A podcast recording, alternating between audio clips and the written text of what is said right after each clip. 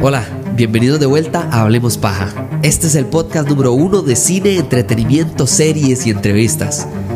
Bueno, por lo menos es lo que espero lograr, un episodio a la vez.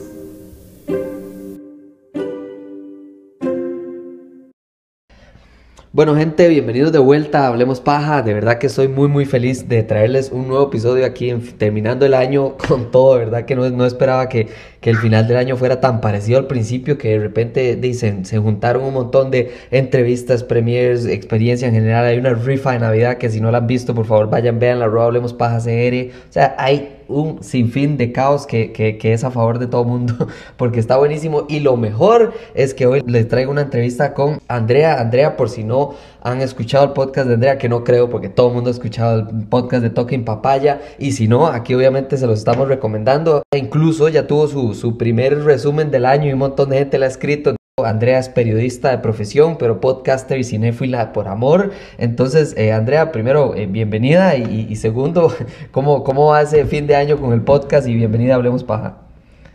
Hola, hola, ¿cómo estás? Mil gracias por esta invitación. Yo me siento súper halagada y bueno, qué bonito que podamos tener este espacio para hablar un poquito de cosas que nos gustan a los dos, porque realmente los dos tenemos esa pasión por el cine. Yo creo que vos un poquito más que yo, pero la verdad es que siempre he sido fanática de, de ver películas desde que era pequeñita y siento que hoy nos vamos a entretener mucho en esta entrevista. Y con el resumen, pues súper feliz, súper contenta. No sabía realmente que, que, Spotify le sacaba un resumen a uno, como es la primera vez, es el primer año, bueno, que empecé con, con esto del podcast, no tenía ni idea. Entonces me llevo la sorpresa de que la gente me empieza a, llamar, eh, a mandar screenshots y yo, ¿qué es esta vara? Y yo no sabía ni cómo verlo. o sea, no tenía ni idea, de hecho lo compartí. O sea, primero compartí de, de mis amigos y gente que me etiquetó y luego al rato digo yo, ¿y dónde, dónde encuentro yo este resumen mío. Hasta luego me di cuenta que hasta Spotify nos había enviado un correo, pero es que yo soy así un poquito olvidadiza. sí, sí, no, no, y tiene sentido. La verdad es que uno, uno está tan enfocado en, en, el producto de uno, ¿verdad? En las entrevistas, en demás. El, el formato de, de Andrés es, básicamente entrevistas. En, la generalidad hay un par de episodios que también son de ella, pero la, la, gran generalidad del caso es que encuentra algún, algo, alguna entrevista que sea interesante, bueno, y sale su periodista, por supuesto, a relucir, y entonces cada caso es de todos. Andrea, y, y como, es tan, como es tan amplio, tal vez, como la, la, la cantidad de intereses que, que abarca tu podcast, ¿por qué Talking Papaya? ¿Por eso mismo? ¿Por ser tan amplio o, o, es algo que ya tiene que ver un poco más con, con usted? No, no, por eso mismo, realmente todo esto surgió en realidad, la historia de mi podcast surgió desde, realmente es el resultado de muchas cosas, siempre lo explico así. Resulta que en el 2019, en media pandemia, pues yo estaba aburridísima, estaba desempleada porque la revista en la que trabajaba pues se, encontraba en un stand-by y pues yo digo, wow, voy a empezar a hacer preguntas en, en Instagram, preguntas curiosas de temas que a la gente le puede interesar. Ay, no sé, ¿qué prefiere, pizza o hamburguesa? ¿Qué prefiere, películas de o eh, digo, películas de acción o películas románticas. Y resulta que pues va pasando el tiempo y yo lo sigo haciendo, o sea, empezó en el 2019, va 2020, 2021, 2022 y lo sigo haciendo. Y este año digo yo, ay, ¿cómo puedo hacer yo como para poderle hacer esas preguntas a la gente, poder entrevistar, la gente me contaba historias y pues de ahí surge Talking Papaya. Básicamente fue el resultado de, de todas esas preguntas que he venido haciendo eh, todo este año bueno, y todos estos años en realidad. Entonces ha sido muy chivo, ha sido un proceso muy orgánico y realmente nunca, nunca me imaginé que iba a terminar teniendo un podcast, la verdad. no, bueno, qué dicha, la verdad es que ha sido, ha sido bastante, bastante exitoso, entonces felicitarla por eso. Y entrando en materia, André, ya se habrán dado cuenta que hablemos paja y talking papaya, ¿verdad? Tiene un poquito de similitud, entonces nos pusimos en contacto, nos pusimos a hablar, ya yo estuve, de hecho, eh, entrevistado por Andrea en, su podcast y entonces Andrea, por supuesto, que se dio una vuelta para hablar un poco de cine. Y entonces, André, te pregunto lo más importante y con lo que siempre empiezo las entrevistas, ¿de dónde Andrea conoce el cine? Ahora estamos hablando antes de la entrevista, tal vez hay mucha gente que yo conozco personalmente que cuando están aburridos, no sé, salen a, algún bar a tomar guaro o, cuando están aburridos más bien se van a, escalar el chirripó o se van en tu caso estaba hablando del fin de semana, pero no sé si también le pasa a menudo que cuando uno está aburrido más bien inmediatamente se busca qué hay en el cine y ya si no puedo ir al cine, ok, ahí sí voy a subir el chirripó, me voy de fiesta lo que sea, pero lo primero casi siempre cuando uno está aburrido es qué puedo ver en cine. No sé, André, ¿cómo nació su, su cinefilia? Cinefilismo en, general, eh, di como, como familiar o tal vez no fue más personal o no sé, contanos. No, fíjate que, que, es algo de toda la vida y es algo súper, súper heredado. O sea, yo me acuerdo toda la escuela, todo el colegio. Yo iba al cine con mis papás todos los miércoles que era dos por uno. Siempre. O sea, me acuerdo que era así, no se podía, o sea, podía pasar lo que fuera que el miércoles era de cine. Nosotros en la familia siempre, siempre hemos sido cuatro, mi mamá, mi papá, mi hermano y yo. Entonces aprovechábamos el dos por uno, que yo no sé en cuáles, varios cines lo tienen los miércoles. Y entonces toda la vida íbamos a ver cualquier película, buenas, malas, eso sí, nunca repetíamos, ¿verdad? Pero entonces desde pequeñita he ido a ver todas las películas. Entonces para mí el hecho de ir una vez a la semana al cine es algo como súper normal, o sea, y en eso, eh, bueno, ya ahora que estoy adulta, por decirlo así, hablo con muchas amigas y me dicen, no, eso de ir una vez a la semana al cine, no, hombre, yo nunca he ido una vez al año, tal vez, y para mí ir al cine todas las semanas, o sea, es algo que sí o sí hay historias muy diferentes del cine, ¿verdad? Algunas personas llegan por una película en específico, otra gente llega desde la casa, nunca ha ido al, al, cine propiamente y demás. Entonces a mí siempre me parece súper interesante. Entonces, qué, qué bueno que usted sí comparte también eso conmigo, que para mí ir semanalmente era normal hasta que alguien me dijo, mira, pero porque usted va todos los viernes o porque usted va todos los y, y, y esa parte a mí me parece chivísima. Entonces, André, hay una dinámica que yo tengo en el podcast que me encanta que usted sea la entrevistada de hoy porque se parece mucho a lo que usted hace en redes sociales porque es básicamente preguntas en general para conocer a la persona. Y le tengo una, dos, las dos últimas que probablemente van a estar geniales para la materia porque tiene que ver con usted. Ok, usted tiene que elegir ya hoy. Elimina todas las películas de superhéroes o todas las comedias. Ah, eliminaría todas las de superhéroes. Todas las superhéroes. Y eso, que te digo que no soy muy fan de las comedias, porque de hecho algo que habíamos hablado en el podcast que hicimos en Talking Papaya es que yo no me río por nada. O sea, yo a mí me pueden poner la película más graciosa que pues yo digo, ay, qué divertida, pero no es que yo me va a pegar así unas carcajadas.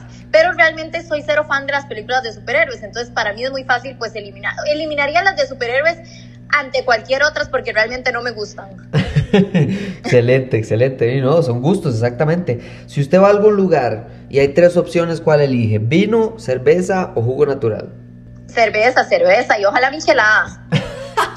Así me gusta, exactamente. No, no, yo sí soy cervecero, ¿ves? Pero no, no, michelado vieras que no es lo mío, pero todo bien. Andrés, son las 3 de la mañana. ¿Para dónde va? ¿McDonald's o Burger King? En general, me, digamos, ahorita ando súper antojada de comer McDonald's, pero es algo como que me pasa una vez al año. Pero en general me gusta más Burger King, entonces digamos, normalmente iría a Burger King a las 3 de la mañana. Pero fíjate que tengo tanto de no salir hasta esas horas, o sea, yo ya desde que estoy casada a la, o sea, máximo una, una y media ya voy para la casita. Entonces así como quedarme de fiesta hasta las 3 de la mañana, no. Hablando de fiestas, si usted está en una fiesta con amigos, ¿prefiere juegos de mesa o videojuegos? Obviamente grupales, ¿verdad? Ah, juegos de mesa. O sea, yo no sé jugar videojuegos. Todos jugábamos, ay, ¿cómo se llamaba una consola? A Nintendo 64. Correcto. Jugaba eso con mi hermano y me fascinaba. Pero puedo decir que luego de, de esa consola nunca he vuelto a tocar ninguna. Y mi esposo tiene un PlayStation 5, una cosa así. Y bueno, en la vida no sé ni cómo jugar, no sabría ni cómo aprendértelo.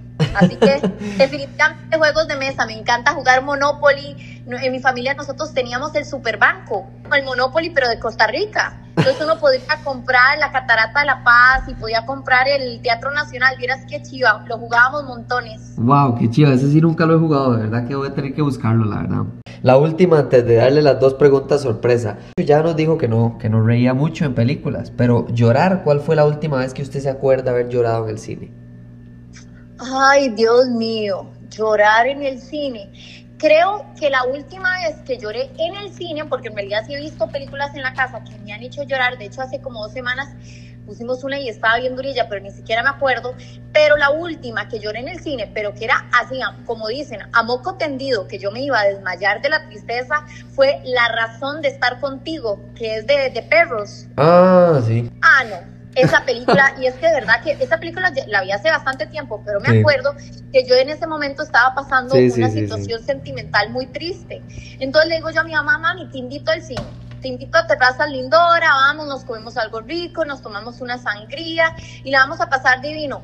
Pues yo no averigüé bien, porque como te digo, para mí al cine, o sea, yo voy al cine y ni compro las entradas con tiempo, yo voy y digo, ay, esta me sirve y me meto, o sea, yo, entonces yo ni averigüé qué se trataba la película, yo dije, ay, qué bonita, perritos, no sé qué, salió un Golden Retriever, creo que, bueno, yo dije, qué bonita la película, ah, usted no bien, ¿para qué? Yo estaba triste antes de ir al cine y salí de ahí más triste, salimos mi mamá y yo con los ojos rojos. Con de ahí para terapeuta, digamos, demasiado. No, esta película es demasiado triste y de hecho he visto que la tienen aquí en HBO Max y ni loca la vuelvo a ver. Me pasa saliendo y yo digo, esa película no la vuelvo a ver porque esa película me deprime, es lo más triste que, que he visto en mi vida.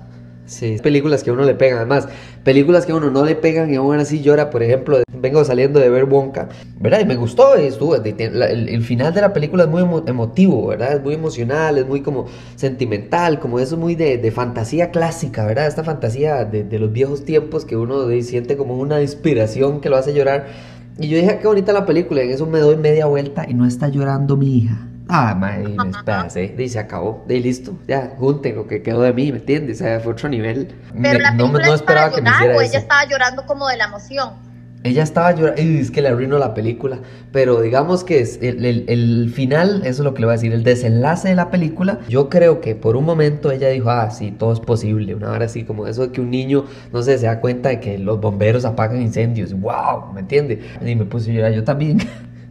Ay, o sea, yo en general soy una persona muy fría, entonces a mí cuesta, ¿verdad? O sea, yo puedo ver lo que sea, la gente me cuenta un montón de cosas por la misma dinámica que tengo yo en redes sociales y realmente cuesta a mí que algo me, me haga así llorar, pero hay películas que digamos las que son de perros o las que se muere algún viejito, eh, algún adulto mayor, esas me pegan un montón, son definitivamente mi, mi debilidad.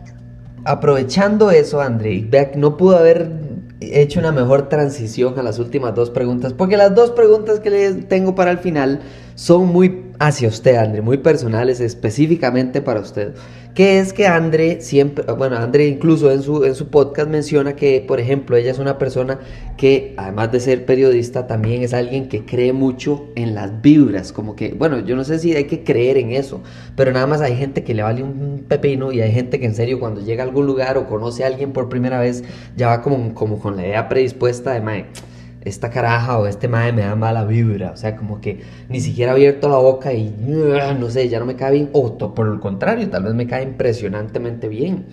Entonces, André, le tengo una pregunta buenísima que tiene que ver con incluso su podcast o como periodista, como quiera verla, ¿ok? Tiene que ponerme en orden cuál sería de estas tres eh, entrevistas la más difícil de hacer. Ok, la primera es hacer una entrevista con alguien que nada más le da la peor vibra de la historia.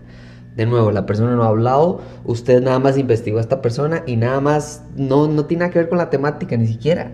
Nada más usted lo conoció, la conoció y le da la peor vibra. La segunda es una persona con quien usted no tiene que ver de nuevo con, sino que usted le lleva un rencor, un rencor personal.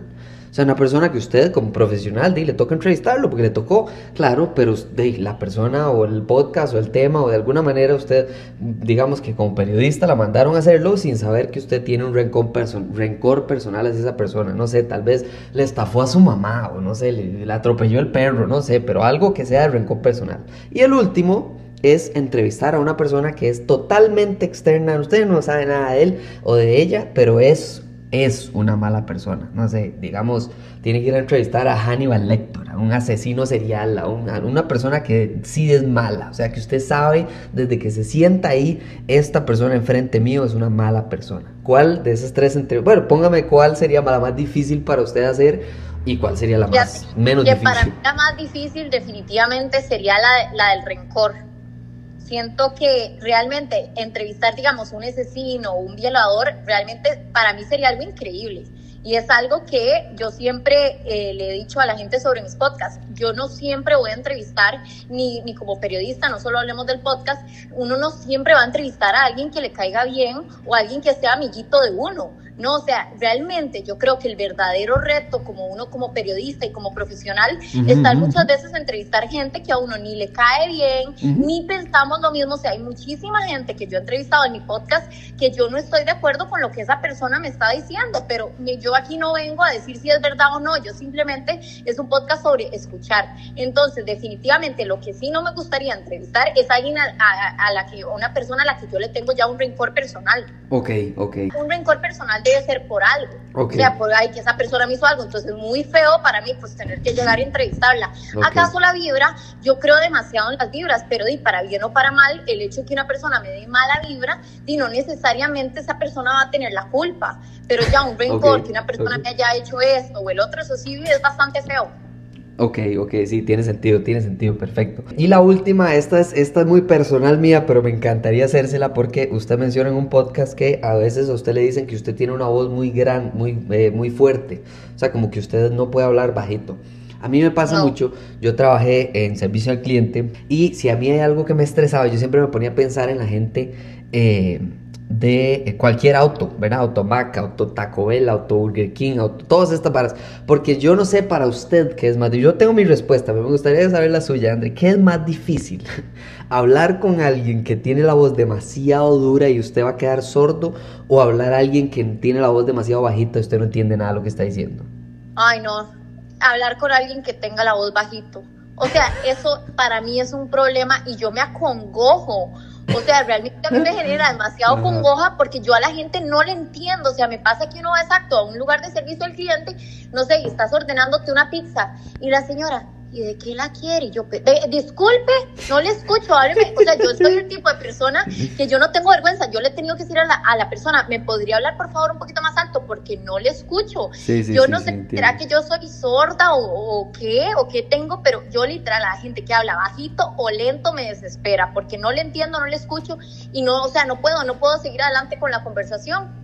Excelente, no, no, yo, bueno, a mí, a mí siempre me pasaba eso, porque eh, gente en general, especialmente por, por teléfono, de, la gente, usted le podía pedir mil cosas que si no se oía, de, no importa, nada más, si, si gritan usted le baja el volumen, pero si hablan bajito usted no puede subir más, entonces era un no. problema para mí, pero sí, sí, siempre me ha parecido graciosísimo. Sí, yo hablo más bien demasiado gritado y de hecho, si te soy sincera, eh, estuve tres meses ronca. Y no tenía ni la menor idea que yo dije, wow, tengo que irme a ver a- con un doctor porque me quedé ronca de la noche a la mañana. Y me dice mi mamá, claro, es porque usted todo el día pega gritos. O sea, su mamá la culpó por estar hablando muy duro. Sí, y literal estuve tres meses, así que un día estaba bien y al otro día de nuevo ronca. De hecho, el primer podcast que subí a Talking Papaya, yo no tenía voz. O sea, fue algo. Oh, wow. Y yo ya había quedado con mi amiga y todo, yo dije, no, yo salgo porque como salgo. Y yo no tenía voz. De hecho, hay partes donde se me iba y "Ah", así. Y yo era, qué pongoja, pero así lo subí. Y creo que es algo que va a quedar por siempre en mi memoria, Sí, porque sí, literal, sí. en los primeros tres, cuatro episodios, mi voz es totalmente diferente a como la tengo ahorita, de hecho. Estaba terrible, terrible, pero bueno, ahí, ahí quedó guardadito para, para un día me voy a reír de eso. Todavía no me río de eso, todavía me da congoja. No, no, es- entonces ya tocamos el lado cinéfilo, tocamos el lado personal de Andre y entonces ahora nos metemos al lado específico de las listas. Yo, eh, incluso hablando con Andre como de cuál, de qué lado de cine íbamos a hablar, siempre tengo listas, tengo listas de todo. Listas de comedia, de películas por taquilla, de películas de todo. Pues eso es mi, fan, mi, fanatismo más extraño del cine, es que yo siempre tengo que tener listas. O sea, de cuál es la peor y cuál es la mejor, de cuál es la que hizo más plata, cuál es la más sorprendente, no sé. Y siempre tengo listas, a veces son pequeñitas, no sé, tres películas y a veces son largas.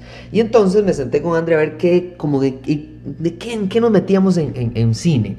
Y dimos en específicamente películas que tengan que ver con moda. Ahora, ahí sí me agarró un poquito fuera de base porque mi lista, mi única lista de películas de moda es películas de moda, nada más, que eso es todo lo que tenía. O sea, no tengo como un gran desglose, pero metiendo un toque me, me- me gusta mucho porque creo que el hecho, ninguna película es de moda. O sea, las películas usan moda y son comedias, usan moda y son dramas, usan moda y son, eh, ¿verdad? O sea, no sé, terror, etcétera. Entonces me gusta mucho porque la moda es un género ni subgénero de las películas, es más bien como un lado eh, interesante a analizar y entonces vamos a poner las tres mejores películas de moda